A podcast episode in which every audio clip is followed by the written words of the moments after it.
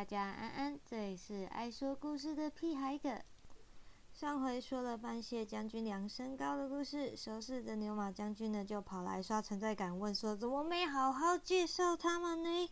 还被我呛说黑白无常都被我提到次数更少，都没有啰嗦，可能因为他们业务忙到炸掉，辛苦啦。不过因为时常有业务往来，初当菜鸟的时候也承蒙了他们的照顾，所以今天来简单介绍一下牛马将军们。大家对牛马将军的印象应该多半从魔法阿妈来的吧？其实也跟电影一样，牛马将军有时会因为回报委托而特别改变造型去接待亡灵。另外，在牛马将军的编制上也有一男一女的组合哟，但通常都是女性的马将军，很少看到女性的牛将军，但也确实是有啦。然后汉朝也夸张的好，在业务的处理上，牛马大多一文一武，嘴巴啊不不是。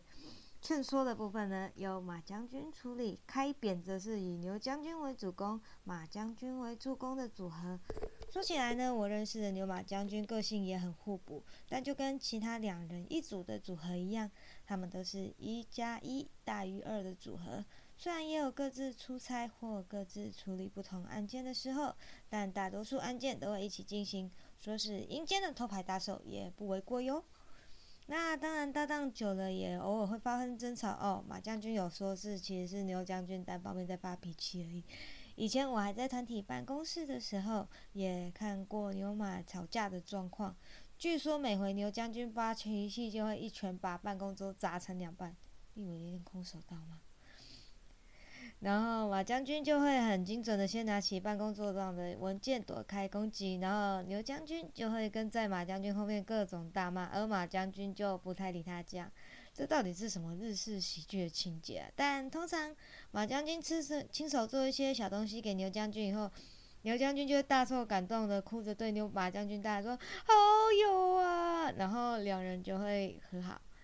至于会为了什么事情起冲突哦，有的时候是牛将军捡回来的小猫训练没过，不能当虎爷，只能送去无人回；或者是哪个小朋友被安排投胎到状况比较差的家庭，其实这也不是马将军能做主的事情啦。然后或者是一些业务组处理上呢意见不同的时候，牛将军就会发脾气，然后马将军又会懒得跟他说太多，就会放牛喷火这样。然后每次遇上的时候，有一些菜鸟都会吓一跳，站起来看。然后资深的老鹰才就会一副没事的样子在那边喝茶。马将军的武力值也很高，在使用兵器上会解说的相当详细，而且也是冷面笑将，会面无表情、一本正经的讲出令人崩坏的干话。所以在他上课的时候，气氛有时候很嗨。可是他每次看到大家笑，都会露出“啊，你是笑什么笑”的表情，看你一眼，然后继续讲解。实际操作的时候也很猛哦，两人的组合有时候蛮有电机科跟那种汽车科的哥们那样，就是读高职的人可能会比较有感觉啦。而牛将军的课程大多以竞技武术为主，通常他就会讲一讲，然后就会开始抓人起来示范。不过在讲解护身导法的时候，也是自己各种导给大家看。如果在课堂上发生什么好笑的事情，他其实通常都是笑得最大声的那个。主要也是因为他声音也很洪亮，两位将军也是相当认真的老师，而且对于在自己专精与专注的事情上，会给予相当大的耐心。不怕你学不会，只怕你不学。遇上了会在下课后去询问的人，也会眼睛闪闪发光的教上好一段时间。尤其是牛将军，是那种会按着别人的肩膀讲三天三夜的那一款哦。那现实中我也是会把工作上的一些事情写笔记，呃，就跟马将军会一边说一边叫你写笔记，就是讲到一半就是。笔记抄下来，嗯，这样子。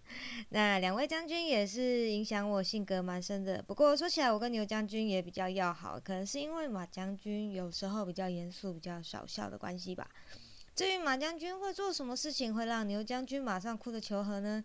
听说是手做点心，或者是猫咪的木雕。通常造型就是那只要去送去轮回的猫。手做点心好吃吗？老师说，吃了之后真的就会知道说为什么牛将军会马上很好，因为很好吃。哦，对了，牛将军也会下厨，但通常都是热炒。以上呢就是我所认知的牛马将军小故事，希望大家喜欢。这里是爱说故事的屁孩哥，我们下次见，拜。